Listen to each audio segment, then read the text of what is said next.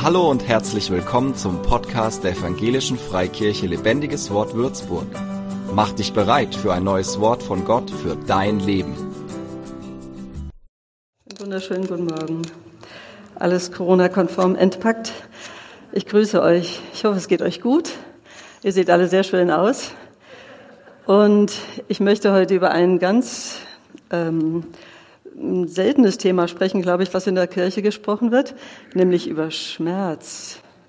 Das mache ich jetzt nicht, weil ich Ärztin bin und weil ich tagtäglich mit Schmerz zu tun habe, sondern ich möchte über, einen, über den seelischen Schmerz sprechen.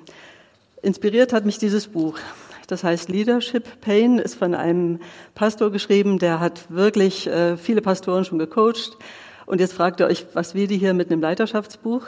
Als ich das, ich bin noch nicht fertig, als ich es gelesen habe, habe ich mir so oft Notizen gemacht und habe ich gedacht, das ist auch für alle Leute gut, nicht nur für Leiter, weil nämlich eigentlich jeder von uns leitet ja etwas. Mindestens leitest du dich selber. Ich leite mich selber. Ich entscheide, wann ich morgens aufstehe, wie ich aufstehe. Ich entscheide, was ich esse, wie ich freundlich bin oder wie ich mich gebe. Also jeder leitet sich. Manche leiten einen ganzen Haushalt, manche leiten eine ganze Firma, manche leiten ein Team.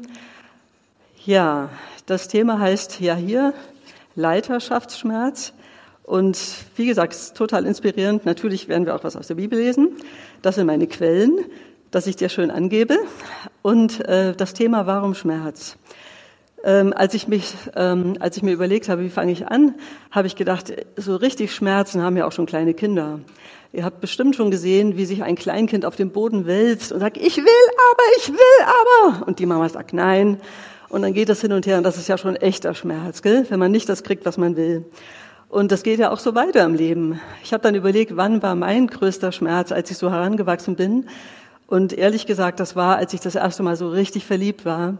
Und dieserjenige, den ich da wirklich, ähm, ja, dessen Freundschaft ich mir so gewünscht habe, der hat das gar nicht wertgeschätzt oder hat mich gar nicht hat sich gar nicht mehr zugeneigt, so wie ich mir das gewünscht hätte. Und dann habe ich mich nicht auf den Boden geschmissen und gestrampelt und getrotzt und geschrien, sondern ich bin in mich gegangen und habe mich gefragt, warum bin ich denn nicht liebenswert? Bin ich denn nicht für eine Beziehung geeignet? Das Verrückte war, dass mir das noch mehrmals passiert ist im Leben, immer wieder, bis ich endlich meinen Traummann gefunden habe, hurra. Ähm, und dieses, dieses viele in mich gehen und mich fragen, hm, warum klappt das jetzt wieder nicht und hm, wieso, das hat also zu viel äh, Minderwertigkeitsgedanken geführt, was nicht immer auch nützlich ist im Leben. Aber gut, jetzt habe ich ein paar, ähm, eine kleine Liste gemacht. Ich hoffe, dass ich das jetzt kann. Ja, ich kann es nur nicht lesen. Ähm, eine kleine Liste gemacht. Das ist die richtige Folie, ja. Ähm, was was führt denn jetzt so zu seelischen Schmerzen? Und da habe ich an oberster Stelle gedacht, Enttäuschungen. Und das kennt ihr alle. Jeder wird enttäuscht. Nobody is perfect. Klar, dass dein äh, Gegenüber dich mal enttäuscht oder du sogar von dir selber enttäuscht bist. Meistens ist ja so, so dass man denkt, das habe ich mir aber anders vorgestellt. Warum ist das jetzt nicht so gelaufen? Da hatte ich mir mehr erwartet. Vielleicht hast du dir mehr Lohn in der Lohntüte erwartet, eine Lohnerhöhung, dass dein Chef sieht, Mensch, du bist so eine treue Seele und du opferst dich auf. Aber nee, nicht mal Dankeschön kommt. Das kann schon enttäuschend sein. Oder du hattest ein Projekt und hast dir echt Hilfe gewünscht, dass der oder die dir hilft und nee, keiner hatte Zeit. Musstest du es alles selber machen. Oder du hattest ein Problem und bist zu jemand gegangen und der hat aber das gar nicht verstanden, was du eigentlich wolltest. Hast du dich auch enttäuscht gefühlt? Und so gibt es immer wieder Erwartungen, die nicht erfüllt werden im Leben. Dann fragst du dich, waren meine Erwartungen zu hoch? Erwarte ich zu viel? Ist das unrealistisch? Manchmal müssen wir uns aber auch fragen, haben wir es kommuniziert, was wir erwartet haben? Manchmal sind wir auch selber schuld, wenn der andere, der kann das ja nicht riechen, was du erwartest. Schmerzhaft kann es auch sein, wenn ich einsam bin. Das kann nun viele Gründe haben, aber ich wollte es einfach mal mit ansprechen, weil gerade auch jetzt in dieser Zeit, wo wir leben, sind viele Leute ja auch isoliert, können nicht so raus, wie sie wollen, die Kinder können ihre Schulfreunde nicht sehen. Warum fühlst du dich einsam? Was, was geht dir ab? Was fehlt dir? Kannst du es ändern? Sich nicht verstanden fühlen, habe ich vorhin schon mal gesagt, aber da fällt mir noch der Punkt ein, fühlst du dich vielleicht auch nicht ernst genommen? Bist du deswegen enttäuscht oder tut es dir jetzt gerade weh, weil du das Gefühl hast, es hört dir eh keiner zu oder pff, vielleicht ist deine Meinung nicht so wichtig? Was macht das mit dir? Ganz schlimm finde ich, wenn man sich ausgenutzt fühlt. Da hat man sich reingehängt oder man hat das Gefühl, die anderen, die machen ihre Arbeit ganz slowly, ganz gemütlich, die sind schon Kaffeekanne und du schrubbst die Sachen runter und hängst dich hin und fühlt sich ausgenutzt. Kein schönes Gefühl. Was passiert dann in dir? Hast du jetzt die anderen, weil die schon wieder Kaffee trinken oder rauchen? Bist du wütend? Kriegst du Rachegedanken? Na, warte, ich zeige ich's. Was macht das alles mit uns? Schlimm ist auch oder unangenehm oder schmerzhaft, wenn ich mich schwach fühle. Wenn ich das Gefühl habe, der andere hat jetzt Macht, mehr Macht oder mehr ähm, Einfluss oder ist er mir überlegen? Dann macht dir bewusst, der ist nur in dem einen Bereich jetzt gerade überlegen. Der hat jetzt vielleicht eine schlaue Antwort gesagt oder hat sich irgendwie ein bisschen vorgewälzt oder vorgestellt, aber der hat auch seine Schwächen. In dem Buch fand ich einen Satz sehr schön, dass, dass jeder von uns ähm, von Gott gegebene Stärken und Schwächen hat. Jeder hat ähm, Liebe in sich, aber auch Furcht kommt manchmal an die Oberfläche. Jeder hat äh, so viel Power manchmal, dass er vorprescht, dass er sich engagiert und dann aber auch wieder so apathische Phasen. Das habe ich gerade keine Lust. Das ist alles nicht schlimm die, dieses Wechselspiel zu verstehen, das, das hilft uns auch, das Gegenüber zu verstehen. Der hat jetzt gerade die dominante Phase, okay, lebt es aus, aber der hat auch seine Schwächen. Niemand ist dir immer überlegen. Du hast auch deine Stärken und du hast auch, darfst auch deine Schwächen haben. Und du darfst auch mal äh, apathisch sein oder dich zurücklehnen und du darfst auch mal Furcht empfinden.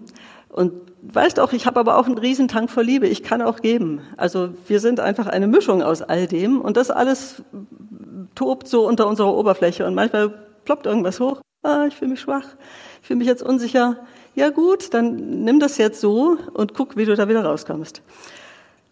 Schwierigkeiten und Nöte können auch wehtun. Was ist, wenn du irgendwas nicht bezahlen kannst? Irgendwas, also bei mir war das eine Zeit lang, als ich selbstständig geworden bin, habe ich nicht gewusst, dass die Steuern so laufen. Also man, man zahlt kleine Abschläge und auf einmal kommt ein Riesending und die, das Finanzamt sagt, du hast ja viel zu wenig bezahlt und jetzt zahlst du mal so viel. Und wo soll ich denn das jetzt hernehmen? Und du kommst echte Nöte. Und da ist es gut, wenn man jemanden hat, der einem da hilft. Und das nächste Mal muss man gucken, wie man das nicht wieder entstehen lässt, so eine Katastrophe. Also solche Dinge sind manchmal vermeidbar, manchmal aber auch nicht. Und ich will das jetzt gar nicht zu sehr ausschmücken, aber Nöte können uns echt auch wehtun, weil sie uns ständig belasten und weil sie uns ähm, runterdrücken und weil es einfach dann auch Stress ist. Und wie gehe ich mit Stress um? Da gibt es auch in dem Buch ein schönes Beispiel, da sagt ein Dr. Svensson, das ist, glaube ich, auch Arzt, ja, der sagt, ähm, jeder Mensch von uns ist wie so ein Zweig und jeder Zweig kann mal für eine Weile gebeugt werden und wenn dann der Stress wieder nachlässt, dann bist du wieder so wie vorher, alles nicht so schlimm. Wenn so ein Stress, so eine stressige Situation aber länger anhält und länger anhält und irgendwie du das Gefühl hast, der Stress wird gar nicht weniger und diese Anspannung ist immer noch da und diese Not ist immer noch da und die auf der Arbeit, die gucken mich immer noch so blöd an oder die behandeln mich so bescheuert, die nutzen mich aus, dann, dann bleibst du auch so ein bisschen gebeugt. Dann, dann geht es nicht so ganz wieder zurück. Dann ist auch, wenn der Stress dann vorbei ist, ist immer noch, hast immer noch einen kleinen Knick und bist immer noch ein bisschen beeinflusst davon. Aber wenn der Stress überhaupt nicht aufhört und wenn der ganz doll wird und immer schlimmer wird und noch schlimmer und noch schlimmer, dann kann das, das macht der Bast jetzt nicht mit, dann kann das zu einem richtigen Knick führen. Und dann kann man da überhaupt nicht mehr rauskommen aus diesem ähm, ganzen Stress. Und dann hat man quasi einen Schaden genommen.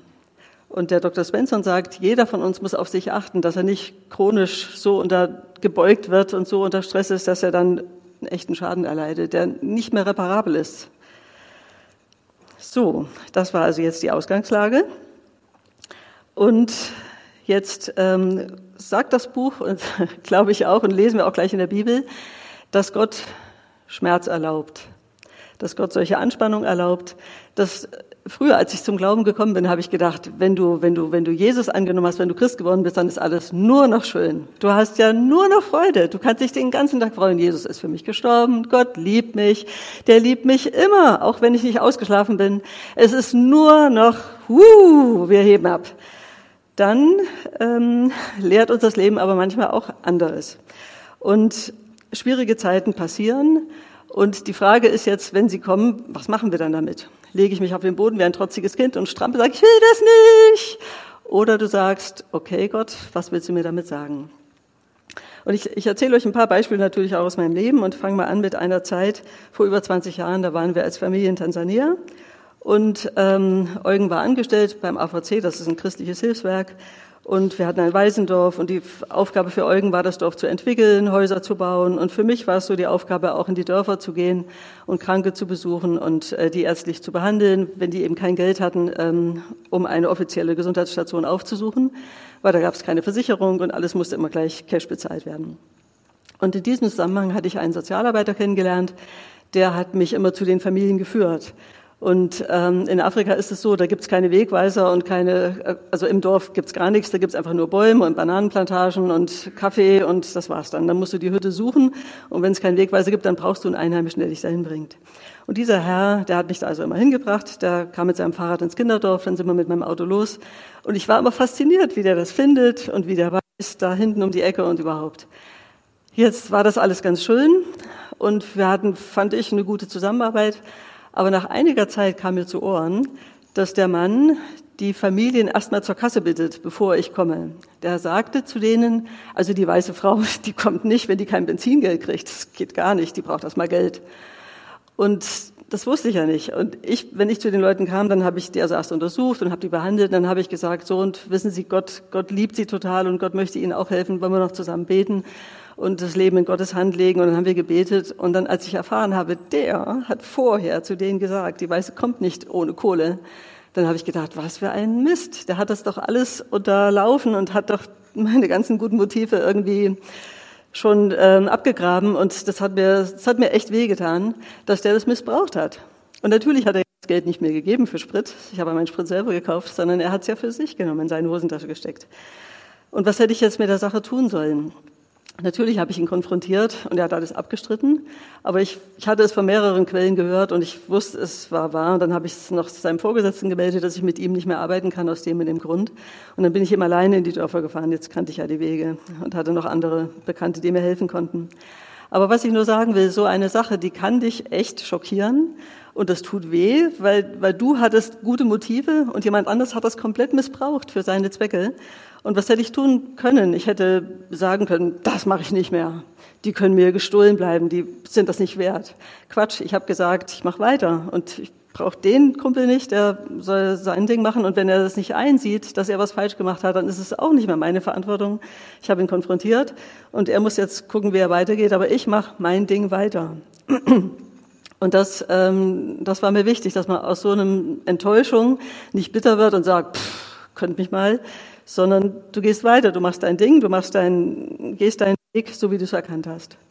Und meine nächste Bibelstelle ist in Jakobus 1. Da schreibt der Schreiber, liebe Brüder, wenn in schwierigen Situationen euer Glaube geprüft wird, dann freut euch darüber. Denn wenn ihr euch darin bewährt, wächst eure Geduld. Und durch die Geduld werdet ihr bis zum Ende durchhalten, denn dann wird euer Glaube zur vollen Reife gelangen und vollkommen sein und nichts wird euch fehlen. Ich muss mich ja in der Situation besinnen. Ja, Gott, was, was ist jetzt vor dir richtig und wie, was willst du, was ich hier machen soll? Und es war mir klar, dass, ähm, dass das jetzt ein Hindernis war, okay, aber ich werde mich von diesem Hindernis nicht aufhalten lassen. Ich werde drüber springen und weitergehen. Und das, was ich hier lese, äh, das zeigt uns ja, in schwierigen Situationen wird unser Glaube geprüft. Also Gott erlaubt schwierige Situationen. Gott nimmt sie nicht einfach weg und sagt, oh, den Stein räume ich dir aus dem Weg, den räume ich dir aus dem Weg. Nicht, dass du stolperst, mein gutes Kind, sondern er erlaubt das. Er erlaubt Stolpersteine und er will, dass wir darin wachsen.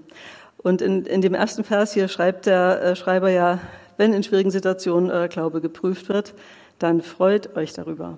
Also erstes Gebot, wenn es irgendwann schwierig wird, was sollst du tun? Du sollst dich freuen. Das nenne ich jetzt mal eine ganz neue Methode oder einen ganz neuen Ansatz. Ähm, das machen wir ja ganz, machen wir vielleicht noch nicht so regulär, aber wir sollten das mal prüfen oder, über, oder, oder uns antrainieren, weil das ist biblisch. Wenn es schwierig wird, schau zu Gott und sag Dankeschön. Ich freue mich, dass du an meiner Seite bist und ich werde da jetzt hier gut durchkommen. Wenn du dich nämlich so bewährst, wenn du das so gut aufrecht durchgehst, dann wird deine Geduld wachsen und dadurch wirst du bis zum Ende durchhalten. An dieser Stelle muss ich noch was einflechten. Vor ein paar Wochen ist ein äh, Freund von uns gestorben, den kennt ihr auch, der Pastor Samuel von Landisi. Ich glaube, das habe ich Ihnen noch nicht erzählt. Das ist auch noch ganz frisch. Und der Pastor Samuel war mal hier, ich habe ihn hier übersetzt. Und der hat ja dort im Landisi dieses Seniorenheim, wo wir auch diese Großmütter unterstützen, die da leben, also diese alleinstehenden Ladies, älteren Damen, die keine Familie mehr haben. Und er wurde krank. Er, sehr wahrscheinlich ist es ähm, Corona gewesen. Er hatte sehr schlimme Atembeschwerden. Er ist innerhalb einer Woche so krank geworden, dass er ins Krankenhaus musste. Alle Krankenhäuser in Dar es Salaam waren überfüllt. Sein Sohn konnte es gerade noch hinkriegen, irgendwo ein Bett, eine kleine Stube freizumachen oder zu ergattern. Und trotzdem ist er gestorben. Und dann habe ich mir gedacht, also der Samuel, der war erst 56 Jahre alt und das war doch ein Mann des Glaubens. Wieso kann Corona den umpusten? Und seine Familie, die waren komplett irritiert und boah, der Papa ist gestorben, hat der Josef geschrieben. Und dann habe ich, äh, hat er uns ein Stückchen von einer Predigt geschickt, die der Samuel drei Wochen vorher gepredigt hat. Und in dieser Predigt sagt er so sinngemäß, für einen Diener Gottes ist es wunderbar, wenn er am Ende seines Lebens zurückschaut und sagt, ich habe den guten Kampf des Glaubens gelebt, ich habe den Lauf vollendet. Und ich freue mich, dass ich hier meine Söhne habe, ich meine geistliche Söhne, die meinen Dienst weiter tun, wenn ich gegangen bin. Das hat er gepredigt. Und er ist auf der Bühne rumgesprungen, als fehlt ihm nichts. Und es, es, fehlte ihm ja auch nichts. Aber er hat in seinem Geist gewusst, seine Zeit geht zu Ende. Und er hat zurückgeschaut auf sein Leben und hat gesagt, ich freue mich, dass ihr hier, alle ihr meine Söhne, das nachher weitermacht. Und ich kann wirklich sagen, ich habe den guten Kampf gekämpft und ich habe den Lauf vollendet. Ist das nicht wunderbar? Und er hat gesagt, viele Leute werden alt aber sie wissen dann nicht genau, ob sie ihr Leben so gelebt haben, dass es eine Bestimmung hatte und dass es seine Bestimmung erfüllt hat. Aber ich weiß es, hat er gesagt. Und das, deswegen denke ich, wenn wir das hier lesen, durch Geduld werden wir bis zum Ende durchhalten. Wenn wir fokussiert bleiben, werden wir bis zum Ende den Weg gehen, den Gott für uns vorgenommen hat, vorgesehen hat. Und in dem Buch heißt es an einer Stelle, wir müssen uns immer wieder prüfen, was sind unsere Motive. Und wenn ich dafür lebe, dass ich dastehe, dann werde ich mich manchmal sicher auch daneben benehmen. Ich werde mich vordrängen, ich werde mich groß machen. Oder nehme ich mich manchmal zurück und denke mir, okay, lass den jetzt mal sein Ding machen und ähm, bleib einfach demütig, bleib ähm, äh, bescheiden, aber weiß, Gott sieht mich. Und die Bibel sagt so oft, wenn wir Gott treu sind, wird er uns zu Ehren bringen. Also zu der Zeit kriegst auch du, krieg auch ich irgendwann Ehre. Aber das ist doch alles nicht so wichtig, wenn wir den Kurs halten. Und wenn mein Kurs ein kleines bisschen verschoben ist, wenn ich mehr darauf schaue, dass ich gut dastehe und ich nehme den Kompass und gehe aber ein kleines bisschen so, weil ich so ein bisschen mehr möchte, dass ich Betonung kriege, dann weiche ich auf lange Sicht doch vom Ziel ab. Und das ist halt das Risiko. Und deswegen brauchen wir, wenn es schwierig wird, dass wir uns ganz nah zu Gott stellen und sagen, Herr, du hast mir das jetzt hier zugetraut. Ich werde nicht stolpern. Ich werde drüber steigen mit dir und werde durchhalten und werde, ähm, ich möchte wachsen daran. Das finde ich eine ganz tolle ähm, eine Handhabung von, von schwierigen Situationen. Es gab noch eine andere schwierige Situation mit uns in Tansania, als wir da ganz neu hinkamen, 1996. Da hatte, gab es keinen Strom und es kam so ein Team aus Deutschland, ein paar Helfer und einer von denen, der war erst 36, ähm, der blieb da noch länger und der hatte auch schon ein paar Jahre in Tansania gewohnt und kannte sich bestens aus mit Malaria und so, weil er wurde dann krank. Und dann habe ich zu ihm gesagt, du lass dich doch mal testen, vielleicht hast du Malaria. Und er, nö, nö, ich kenne das, ich kenne Malaria, ist alles gut. Und dann wurde er aber so krank, dass wir ihn ins Krankenhaus bringen mussten und dann ist er nach eineinhalb Tagen gestorben. Und wir waren da erst so vielleicht ein Vierteljahr dort. Und ich habe zu Gott gesagt, wo hast du uns hier hingebracht? Kann man hier so schnell sterben? Und wir haben drei kleine Kinder. Bist du dir sicher, dass wir das hier überleben? Ich hatte, ich hatte komplette, huh, was ist das hier? Und dann habe ich äh, mir Sorgen gemacht oder Vorwürfe und habe gedacht, hätte ich den zum Arzt tragen sollen? Der wollte aber ja nicht. Was hätte ich tun sollen? Habe mir Vorwürfe gemacht. Und ähm, Gott ist aber gut. Gott hat uns einen Tröster geschickt, einen Mann, äh, ein, einen Schweizer, der kam dann extra angereist aus Dar es Salaam, weil er, weil er von Gott gedrängt wurde, zu uns zu kommen und uns in der Situation beizustehen. Und das, was er uns noch berichtet hat, hat mir dann so geholfen, ein, ein gutes Bild zu bekommen, zu verstehen, okay, dieser 36-Jährige hatte schon schwere Vorerkrankungen, der hatte eine Immunschwäche, der hatte ein prophetisches Wort bekommen, bevor er nach, zu uns an den Ort gekommen ist. Ähm, in der ganzen Gruppe kam ein prophetisches Wort, für einen läuft die Zeit ab. Also er war sogar gewarnt, nur wir halt nicht. Und wir waren eben geschockt, aber dann hat Gott alles wieder zurechtgerückt und dann war es wieder gut. Und dann habe ich gesehen, okay, rückblickend, das war ganz schwierig, wir waren wirklich geschockt, aber Gott hat uns versorgt und Gott hat uns aus der Situation rausgeholfen und ich war gestärkt, weil ich wusste, Gott sieht deine Not. Gott geht mit dir dadurch. Gott schüttet nicht ein Eimer kaltes Wasser über dich und sagt, puh, hast dich erschrocken, echt, boah. Sondern Gott ist da und, und er hält den Regenschirm schnell drüber. Er, er, er schwächt das eh ab. Ich glaube, Gott, Gott ist immer da mit seinen Engeln und guckt schon, dass es nicht zu viel wird. Und das bisschen, was wir dann noch abkriegen, das traut er uns zu. Und daran wachsen wir. So, und auch der Paulus hat Sachen erlebt. Da geht's mal hier weiter. Im 2. Korinther 11, Abvers 23, genau. Da sagt er, Sie sagen, Sie dienen Christus. Also da, da gibt es eine Diskussion, wer jetzt irgendwie da sich am meisten hervorgetan hat. Keine Ahnung, das müsst ihr selber nochmal im Zusammenhang lesen. Aber er trägt jetzt echt auf und er hat so viel Selbstbewusstsein, er kann sich das leisten, weil er hat echt was geleistet.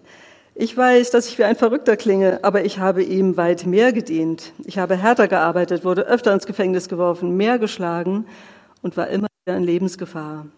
Fünfmal haben die Juden mir 39 Hiebe verabreicht. Schmerzen. Dreimal wurde ich ausgepeitscht. Schmerzen. Einmal wurde ich gesteinigt. Also das zu überleben ist schon Wahnsinn. Ich habe drei Schiffbrüche überlebt.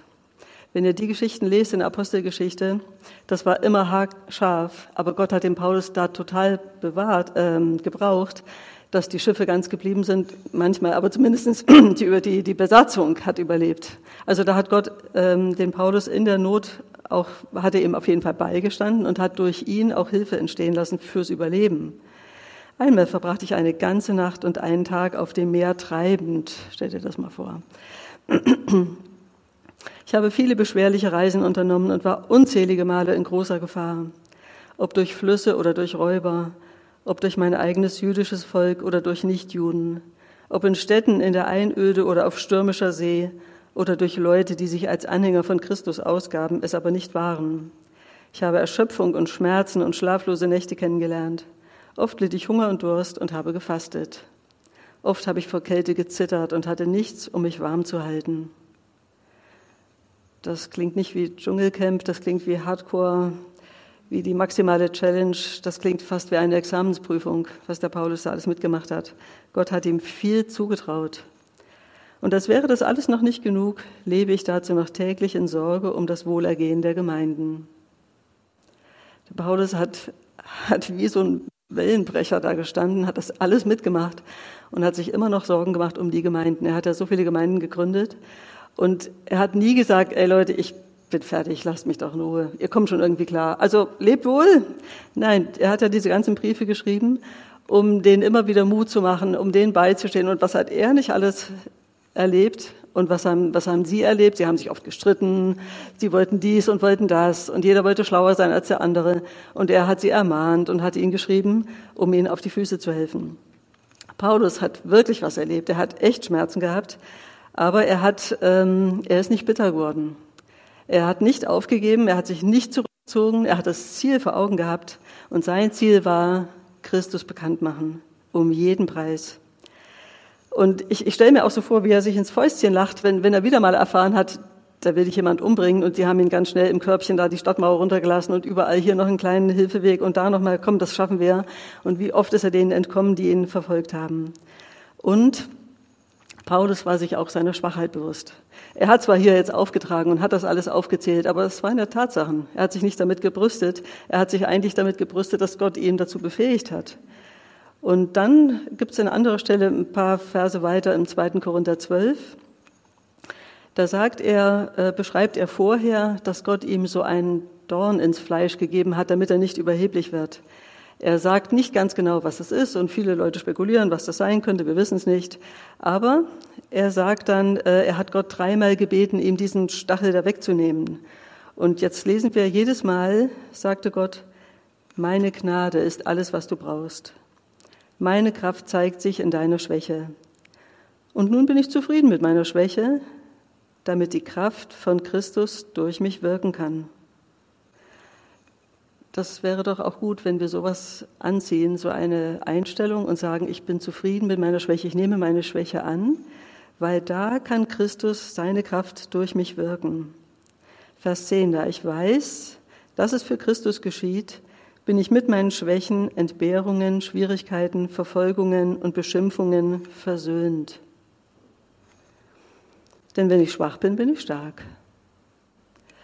Das klingt menschlich total unlogisch, aber wenn, wenn wir um Christi willen ähm, abgelehnt werden oder in Schwierigkeiten kommen, dann, dann sollen wir uns mit, können wir uns mit Paulus auf eine Stufe stellen und sagen, wenn ich das erlebe, bin ich stark in Christus. Er, er macht mich fähig, das auszuhalten. Und so ist es auch in unserer heutigen Zeit mit unseren Dingen, die uns da begegnen, die, die unser Leben schwer machen. Ich weiß nicht, was deine Entbehrungen sind oder was dein Schmerz gerade ist, wo du gerade durchgehst. Aber Tatsache ist, dass wir in all dem, wo wir uns schwach fühlen, wo wir das Gefühl haben, ich habe keine Ahnung, wie ich da rauskomme, haben wir diesen Retter, diesen Jesus. Wir haben Gott Vater im Himmel, der für uns sorgt. Wir haben den Heiligen Geist als Tröster als Beistand, der zu uns reden will. Und es ist einfach die Chance, je, je schwächer du dich fühlst, umso schneller renn doch zu Gott und leg ihm deine Sachen hin und sag, ich brauche dich. Ich krieg das allein nicht hin. Ich werde jetzt nicht rumjammern. Ich danke dir für diesen Zustand, weil ich glauben will, dass du mich über diese schwierige Zeit wachsen lassen willst dass das eine Gelegenheit ist, meine Glaubensmuskeln zu stärken, falls es solche gibt, meinen Glauben zu stärken und dir mehr zu vertrauen. Ich will dir vertrauen. Ganz ehrlich, unser Glaube ist doch oft erst gefragt in schwierigen Situationen. Wenn es dir wunderschön geht, wenn dein Konto voll und überfließend ist und wenn dein Tisch gedeckt ist und dein Kühlschrank voll und deine Kinder jubeln dir zu, ähm, wofür betest du dann? Ich hoffe, du dankst reichlich und betest für die, denen es nicht so gut geht. Aber wenn du jetzt echt keinen Grund hast, wofür brauchst du Glauben? Dann bist du hoffentlich ein Visionär, der glaubt, dass bald die ganze Welt gerettet wird, dass das Evangelium sich ausbreitet. Aber jetzt mal nur so deinen kleinen Suppenteller. Aber wenn es nicht so ist, wenn dein Konto leer ist, wenn die, wenn die Rechnungen überquellen oder wenn, wenn du Stress auf der Arbeit hast, was machst du? Kannst jeden Tag rumjammern. Ah, oh, mir geht's so blöd, ich bin so arm dran. Keiner hat so ein schlechtes Leben wie ich. Alles Lüge, vergiss es. Geh zu Gott und ähm, schütte ihm dein Herz aus und glaube, dass er Lösungen hat und guck, was du beitragen kannst. Er gibt dir kreative Ansätze. In dem Buch sagt der Mann so schön, wenn so eine schwierige Zeit ist, nimm sie an.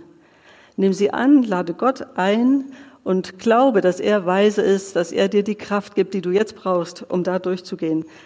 Schau auf ihn und mach dir bewusst, dass er groß ist und dass er Lösungen hat und er will dir helfen. Ich glaube, wir brauchen so diese grundsätzliche Einstellung, egal wie krass das jetzt ist, was mir passiert ist, Gott ist da und er will mir helfen. Gott ist für mich. Das haben wir schon in diesem Segenslied gesungen voriges Jahr um diese Zeit. Er ist für dich, er ist für mich. Gott will uns niemals loslassen. Gott ist immer auf unserer Seite, wenn wir ihn suchen, wenn wir uns ihm zuwenden. Ähm, aber ich denke, er ist prinzipiell für alle Menschen. Er möchte, dass alle Menschen zu ihm kommen und bei ihm Hilfe finden. Und wenn jetzt eben so eine Situation ist und wenn es jetzt nur ein Moment ist, jemand hat was zu dir gesagt und es tut dir so weh, dann frag doch Gott, warum tut mir das jetzt so weh? Warum ist denn das jetzt so schlimm? Und lass, lass dich wirklich von Gott beleuchten und analysieren und reingucken in dein Herz. Was ist denn los? Was, was stresst dich denn so? Und lass dich behandeln von Gott. Er ist der beste ähm, Seelenkenner und Versteher und, und Heiler. Und jetzt habe ich noch so ein paar Merksätze mitgebracht. Auch aus dem Buch, natürlich nicht von mir. Gott verlässt uns nie, auch wenn wir ihn nicht fühlen. Gefühle täuschen. Einfach, wir müssen uns da oben rein gravieren. Am besten tätowierst du auf die Stirn. Gott ist mit mir, Gott verlässt mich nie, auch wenn ich ihn nicht fühle. Und wenn Zweifel dein Denken bewölkt, was für ein schönes Wort, Zweifel bewirken, Zweifel nehmen irgendwo die Klarheit, dann besinn dich auf Gottes Gnade, seine Größe und Weisheit. Zweifel kommen hoch, die, die rascheln da unter der Oberfläche, aber irgendwann bups, ploppt er auf. Meinst du echt, dass das stimmt? Dann schiebst du den Zweifel weg und sagst, ja, ich glaube, dass Gott gnädig ist, ich glaube, dass er groß ist und dass er weise ist. Hast du das Foto geschafft? Ich warte noch auf dich. Super. Dann der nächste Merksatz. Wenn wir Gott in schwierigen Zeiten vertrauen, dann werden unsere Stolpersteine zu Treppenstufen des Wachstums. Ähm, die Treppenstufen sind jetzt ein bisschen weit weg, aber einfach mal vorgestellt, du stolperst da auf der Treppe rum, kommst nie auf die Bühne hoch. Du musst langsam die Stufen hochgehen, du musst sie dir genau angucken. Und so ist es auch mit deiner Situation. Du kannst da rumstolpern und, und rumeiern und sagen, irgendwie wird es schon gehen. Oder du guckst dir die Sache an und was ist hier eigentlich los? Was stresst mich? Warum ist es jetzt so schmerzhaft? Guckst es dir an, fragst Gott nach der Lösung und steigst hoch. Treppenstufe wachsen. Keiner will so bleiben, also ich will nicht so bleiben, wie ich bin. Ich will mehr von Gott begreifen. Ich will wachsen. Ich will stärker im Glauben sein. Und ich will das auch authentisch weitergeben können. Ich will das nicht nur für mich behalten. Gib deinen schmerzhaften Ereignissen die Chance. Sind wir schon soweit? Ich sehe ja nichts Gescheites. Also was steht denn da oben? Ja, genau. Gib deinen schmerzhaften Ereignissen die Chance, dich in eine höhere Umlaufbahn zu schicken. Das klingt doch gut, oder? Also, wir können, ich glaube, ich habe jetzt eins übersprungen, aber ist egal, wir jetzt da. Wir können ähm, diesen Ereignissen die Chance geben, uns in eine höhere Umlaufbahn zu schicken. Da fällt mir dieses schöne Beispiel mit den Adlern ein oder die Hühner erstmal.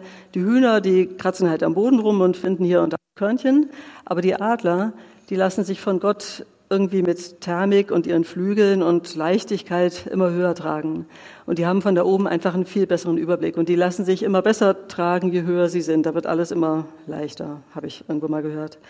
Also erlaube Gott, dass er dich in die höhere Umlaufbahn bringt. Lass nicht zu, dass Zweifel oder das Sorgen, das Nöte dich am Boden halten und dich an den Boden kleben.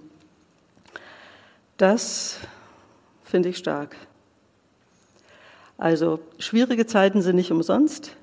Schwierige Zeiten lassen unseren Charakter wachsen, lassen unseren Glauben wachsen und Gott erlaubt schwierige Zeiten. Und er schmeißt sich da nicht rein und verabschiedet sich, geht mal kurz in Urlaub, sondern er geht mit dir dadurch. Das war eigentlich die Folie, die wir aus Versehen übersprungen hatten. Unser Glaube und unser Charakter entwickeln sich am stärksten in schweren Zeiten. Gott rettet uns manchmal von Schmerz, aber öfter rettet er uns hindurch. Und diese Sicht, Gott ist immer da und er rettet uns hindurch. Gott, Gott verabschiedet sich nicht und macht keinen Urlaub, er ist bei dir.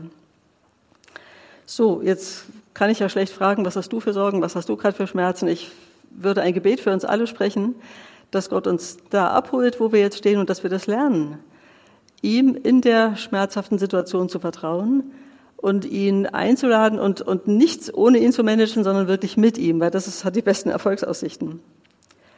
Herr, wir bringen dir unser Leben mit all seinen Herausforderungen, Schmerzen und jeglicher Anspannung.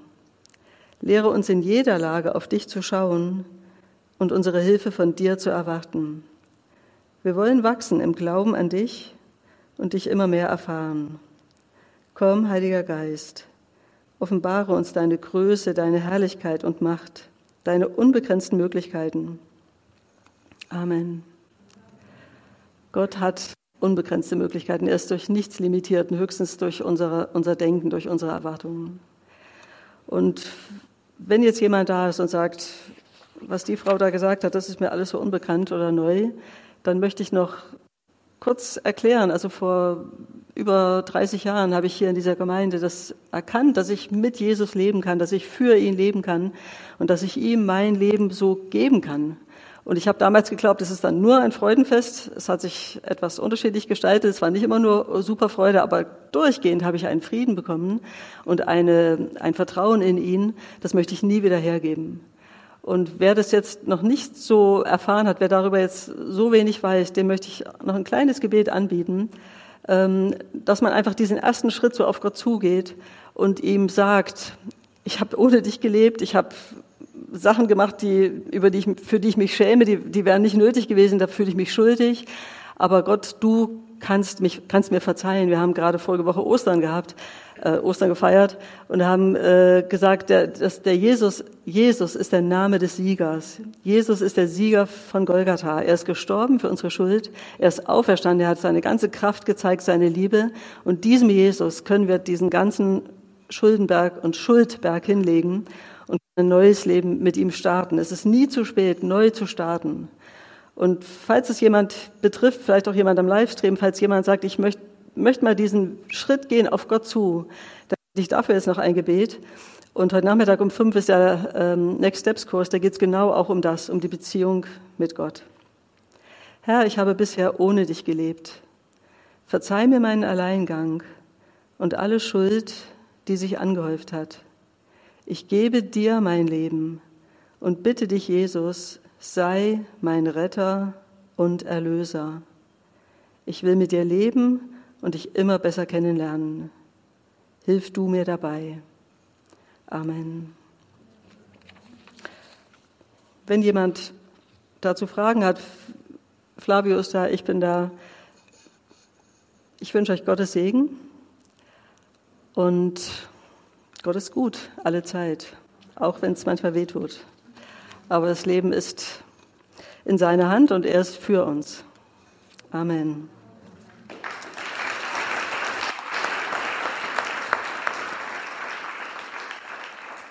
Für mehr Infos besuche uns auf Facebook unter lebendigeswort.de oder einfach persönlich im Sonntagsgottesdienst.